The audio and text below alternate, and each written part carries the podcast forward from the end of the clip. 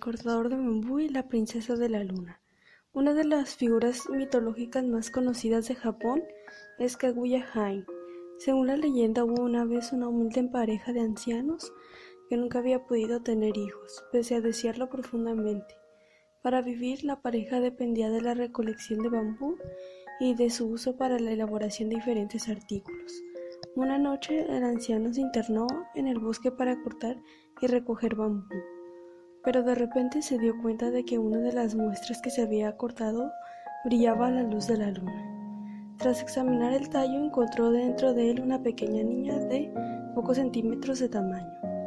Dado que su mujer y él nunca habían podido tener hijos, el hombre la llevó a su hogar donde la pareja le daría el nombre de Kaguya y decidiría criarla como una hija. Además de ello, la rama de la cual había salido la niña empezó con el tiempo a generar oro y piedras preciosas, haciendo rica a la familia.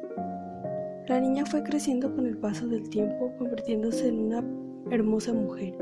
Su belleza sería tal que empezaría a tener numerosos pretendientes, pero ella se negó a casarse con alguno. Las noticias sobre su belleza llegaron a oídos del emperador, y en intrigado solicitó que acudiera a su presencia a la que Kaguya Hain se negó. Ante la negativa, el emperador acudiría en persona a visitarla, cayendo rápidamente enamorada de ella, pretendiendo llevarla con él a su castillo.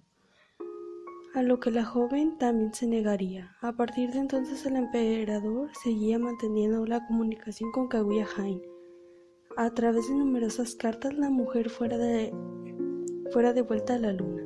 Pese a las medidas de seguridad, en una noche de la luna llena, una nube descendió desde la luna con intención de llevársela.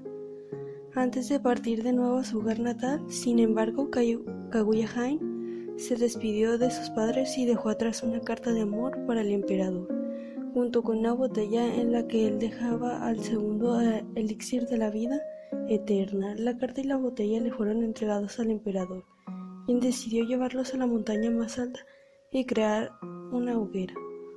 Allí, una vez que salió la luna, el emperador arrojó la carta y el elixir al fuego, generando un humo al que ascendería hacia el hogar donde había partido su amada. Este monte fue el, el monte Fujiyama, y aún hoy en día podemos ver en su cima el humo procedente de la hoguera del emperador. Esta leyenda es la pieza de ficción japonesa más antigua que se conserva fue escrita a finales del siglo IX o a principios del siglo X y cuya fuente escrita más vieja es un pergamino del siglo XVII. Sin embargo, existen diferentes textos con variaciones más o menos importantes de la historia, que con el tiempo han dado forma a este por demás excéntrico relato y sus consecuentes mitos.